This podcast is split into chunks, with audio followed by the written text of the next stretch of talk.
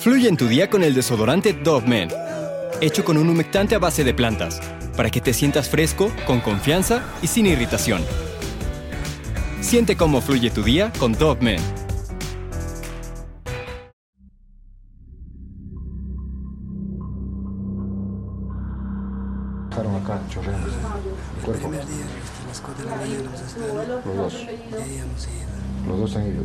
Quedó acá. Con llave y el cuerpo se quedó acá.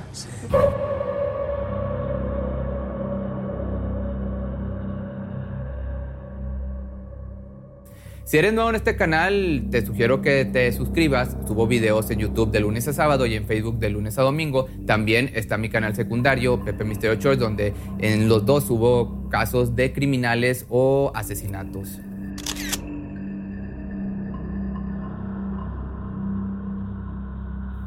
Las leyendas existen en todo el mundo. Algunas son buenas y otras pues verdaderamente terroríficas. Pero, ¿qué ocurre cuando un personaje aterrador de una historia ficticia de repente se encarna en la vida real? Esto sucedió en Perú cuando tres bandas delictivas traficaron con grasa humana. Ellos secuestraban, cortaban cabezas, hacían en pedazos los cuerpos y los colgaban como si de ropa se tratara. Posteriormente, sacaban la mercancía macabra para su venta al público, la grasa. En la mitología andina se encontró un temido personaje que aterrorizó a todos, al grado de que las personas comenzaban a temblar cuando alguien mencionaba su nombre. Se trataba de un verdugo desalmado que cazaba a sus víctimas, los seres humanos, con sus propias manos para después sustraerles su grasa corporal. Mucha gente en Perú lo conoce como pistaco. Este ser fue tan temido en las historias que contaban que incluso lo incluyeron en el léxico peruano. Su nombre pistaco procede de la lengua quechua, que significa el que degüella con crueldad y sin sentimientos. Los orígenes de esta creencia se remontan a hace mucho tiempo atrás y se trataba de algo tan oscuro y macabro como el mito mismo. Las campanas en la época de la colonia española, estas eran impresionantes. Su sonido espectral llegaba a todos los rincones de los sitios. La gente que los oía no estaba informada, no sabía de qué forma las fabricaban, pero por alguna razón el sonido les llegaba hasta los huesos. La verdad era que estaban fundidas con grasa humana, porque al momento de tocarla se decía que su sonido era mejor ya que los espíritus de las víctimas resonaban desde el interior del objeto. El pistaco era poderoso y la gente lo sabía, por eso estaba retratado en las historias y los dibujos como alguien de quien se tenía que tener cuidado. Una persona que portaba un arma de fuego y una lanza de largo alcance con las cuales cazaba a los inofensivos campesinos. La gente de aquel entonces creía fervientemente que las personas con dinero, gente de la industria, requerían de la sangre y grasa de los indígenas para que la economía pudiera prosperar, como si de un rito satánico se tratara, pero de pronto el mito que crees se vuelve realidad. En 1970, en Perú, la policía estaba consternada. Acababan de recibir un aviso de un campesino del Valle de la N que había encontrado restos de un cuerpo humano en un fondo agrícola. Cuando llegaron al lugar pudieron capturar a los responsables, Amador Mesa Aucanqui, de 34, alias El Zorro, Edgar Trujillo, alias El Gringo, de edad desconocida, Eustorcio, de 22 años, y los hermanos Pedro Pablo y Ruperto Martínez Rosales, edad desconocida también. Los oficiales no podían creer lo que ocurría. Estos tipos habían asesinado al menos 26 personas del campo. Los delictivos secuestraban de una forma particular ya que contaban con una camioneta que se movía por zonas alto andinas y les funcionaba para sus atrocidades. Ellos esperaban a que sus víctimas estuvieran solas cuando necesitaban ir con urgencia del campo a la ciudad. Les ofrecían llevarlos aprovechándose de que los pueblerinos tenían prisa y una vez se subían al vehículo nunca más los volverían a ver. El encargado de quitarle la vida a los rehenes era Eustorcio, quien a pesar de estar en los 20 era el más sanguinario de los cuatro. Las armas que el criminal utilizaba para sus atrocidades eran un cuchillo o un machete. Las personas, ya te podrás imaginar, morían de forma atroz. Las personas estaban consternadas y asustadas. Esta banda delictiva veía la carne humana como una fuente de ingresos. La gente no era más que meramente un producto y al igual que cualquier comerciante que selecciona su mejor mercancía para sacarla a la venta, estos psicópatas también lo hicieron. Ellos declararon, para el horror del oficial que dio el reporte, que por las mujeres embarazadas su comprador o sus compradores pagaban más por los cuerpos subidos de peso regular y por los flacos menos. Esto quiere decir que sus principales víctimas eran mujeres gestantes, quienes tenían una tarifa, como te digo, alta en el mercado negro. En 1989 la policía llegó rápido a Hermosa Pampa, un pueblito ubicado en la selva central y a tres horas de la ciudad de Satipo, esto en Perú. Ellos acababan de recibir una llamada. Al parecer los campesinos del lugar captaron a tres residentes que confesaron la macabra actividad de la venta de grasa humana. Cuando los oficiales arribaron a este lugar, los criminales estaban detenidos y si hubieran llegado después posiblemente no estarían vivos, ya que los lugareños lo relacionaron con una secta diabólica. Cuando la ley entró a la casa de los homicidas, no pudieron estar más asqueados. Ahí se encontraron 5 litros de aceite o de grasa humana, el arma que utilizaban para separar los miembros del cuerpo de sus víctimas y la lata donde freían los trozos de grasa extraídos de los muertos. Para los implicados, en este caso fue completo horror el que tuvieron que presenciar, ya te podrás imaginar. En 2009, el general Eusebio Félix Murga, quien era jefe de la Dirección de Investigación Criminal, estaba horrorizado y a la vez molesto al, mismo tiempo cuando detuvieron a una organización criminal en Perú llamado los Pistacos de Huánuco. Ellos confesaron sus crímenes ante la mirada de repugnancia total del oficial los asesinos lo miraron sin ningún tipo de remordimiento a los ojos cuando le dijeron el procedimiento lúgubre que llevaron a cabo con sus víctimas. De hecho, hasta detallaron su arsenal. Todo fue espantoso. Primero, secuestraban a su víctima, después le quitaban la vida a la persona, luego los carniceros fragmentaban el cuerpo, posteriormente colgaban las partes en ganchos como si fueran trapos sucios y por último encendían velas para que chorreara el tejido adiposo. El general nunca olvidaría su piel erizada cuando escuchó las aberrantes palabras, ni tampoco que frente a su cara estaban verdaderas aberraciones de la vida real. Los detenidos le aseguraron a la policía que vendían el artículo y que este era adquirido por comerciantes europeos que fabricaban cosméticos. Los oficiales se quedaron atónitos cuando los homicidas les dijeron que les pagaban 15 mil dólares por litro. Ante una acusación así de grave, tan severa, la Asociación de Perfumería y Cosmética, que agrupa a las principales marcas de España, denegaron las acusaciones de inmediato a través de un comunicado, alegando que la extracción de esta aberrante grasa que provenía de cuerpos asesinados con fines cosméticos no tiene la más mínima lógica. Si bien hace muchos años se utilizaban en cosméticos grasas sólidas, minerales o animales para dar consistencia a los productos, esto se ha sustituido por ingredientes más adecuados, inocuos y seguros. La grasa humana, además de no aportar ninguna propiedad ni beneficios adicionales, conlleva el riesgo de transmisión de enfermedades. Esto lo diría, como te digo, la Asociación de Perfumería y Cosmética.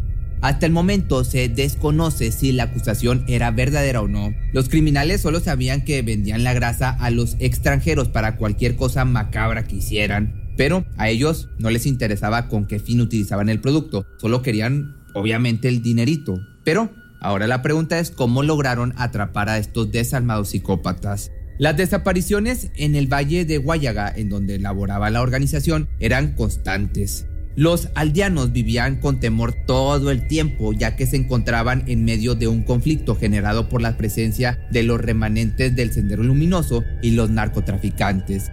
Los campesinos sabían de las desapariciones, mas no decían nada sobre ello. El miedo hizo que cerraran la boca ante la injusticia que vivían. Esto se debía a que la organización de los pistacos actuaba como si se tratara de una hermandad religiosa. Sometieron a las personas del lugar a vivir oculta y con temor de salir de su casa, aún para ir a trabajar, ya que había una posibilidad muy alta de que no regresaran con vida. En 2009, unos oficiales detuvieron a alguien sospechoso en una empresa de transportes. Sin saberlo, habían arrestado a un miembro activo de la banda Los Pistacos de Huánuco. Al momento de su aprehensión se sorprendieron al comprobar que traía consigo un envase con grasa. Lo malo y a la vez perturbador fue darse cuenta tiempo después que era grasa humana. Por esta razón, agentes especiales llegaron al valle de Guayaga y se hicieron pasar por compradores potenciales de grasa. Al principio fue complicado contactar con alguien, pero cuando la desesperación comenzó a inundarlos, pudieron comunicarse con Serapio Marcos Veramendi, alias Marcos, y Enedina Estela Claudio, alias María. Ellos cayeron en la trampa por completo y les revelaron que tenían en su poder 15 litros de grasa. De hecho, mandaron una muestra como prueba de que sí vendían la mercancía. Los oficiales no cabían en su felicidad ante lo descubierto y más cuando, al momento de enviar la prueba al laboratorio, el análisis dio positivo a sus sospechas. La mercancía era de origen humano.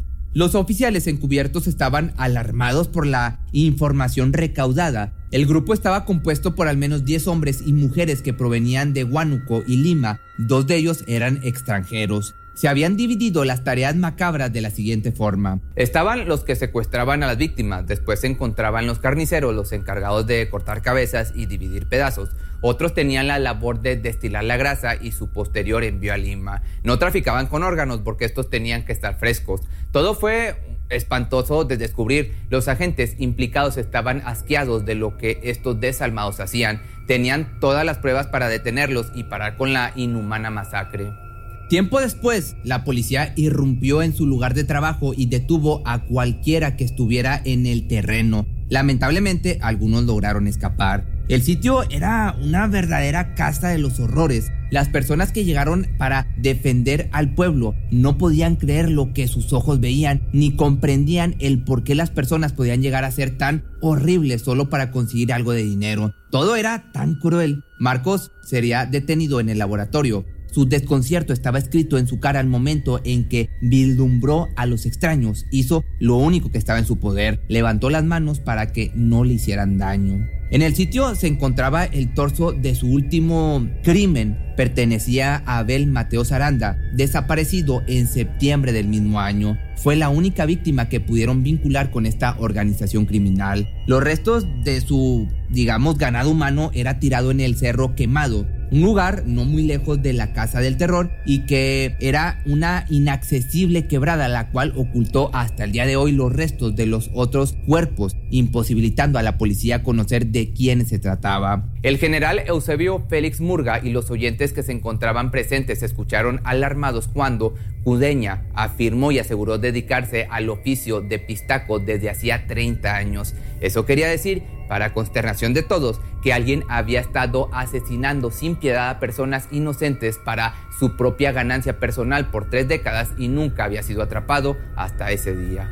Aunque cabe aclarar que la investigación policíaca había sido cautelosa e invalidó esta afirmación y sostuvo en su lugar que los actos criminales de esta banda inhumana comenzaron desde el año 2004, pero aún así fue suficiente para responsabilizarlos por al menos 60 casos de asesinato reportados en ese entonces. Aunque hay que recordar que los lugareños, por temor a ellos, no denunciaban la mayoría de los desaparecidos. Eso quiere decir que el número de sus víctimas era mucho más alto de lo que los oficiales pensaron, o tal vez los policías dieron un número más bajo para no alertar a la población, haciéndoles creer que sus actos no fueron los que decían y que estaban alardeando. De igual forma, el fiscal Jorge Sanz formuló una denuncia oficial contra los detenidos por homicidio con ánimo de lucro, asociación ilícita, tener armas ilegales y tráfico de sustancias prohibidas. Al poco tiempo de que la noticia se diera a conocer, la palabra fraude resonó en cada esquina. Los medios de comunicación fueron veloces en desacreditar la noticia, ellos afirmaron que todo se trataba de una cortina de humo para que la gente desviara la atención de una serie de escándalos gubernamentales que ocurrían en aquellos años. Eso es lo que me avisaste arriba en, la cumbre. Ya, el sirio y los palos también. Los palos están acá. Las cintas. Las velas. ¿ya? Y acá lo han, acá lo han hecho igualito donde me dijiste arriba, en el río. Lo ha armado el trípode adentro. ¿A qué hora empezó ese trabajo? Desde las 11 de la noche. Ya, Y él se amaneció acá. Por eso, ¿cuántos días has estado acá desde que entraron 8 de la? 8, 11 de la noche. Dos días, sin salir. No, no salí, el día no salí. pe. Y lo dejaron acá, chorreándose. El El cuerpo, primer día, hasta las 4 de la mañana hemos estado. los dos. Y ido. Los dos han ido. Y el cuerpo se quedó acá. Sí, hemos hecho llave. Con llave y el cuerpo se quedó acá. Sí. Esto es... Si te gustó este video no olvides seguirme en mis redes sociales y recuerda que está mi canal secundario donde me puedes encontrar como Pepe Misterio Choice que estoy subiendo videos un poco más cortos, más resumidos de entre 3 a 5 minutos.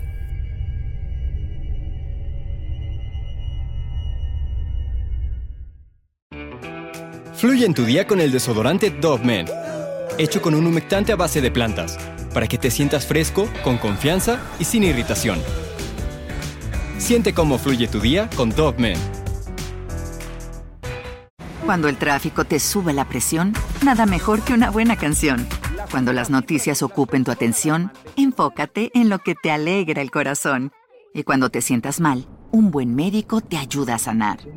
Sabemos que mantener tu salud es tu prioridad, también es la nuestra en Kaiser Permanente, donde trabajamos juntos para cuidar de todo lo que tú eres. Kaiser Permanente, para todo lo que tú eres. Kaiser Foundation Health Plan of the Mid-Atlantic Stay Inc. 2101 East Jefferson Street, Rockville, Maryland 20852.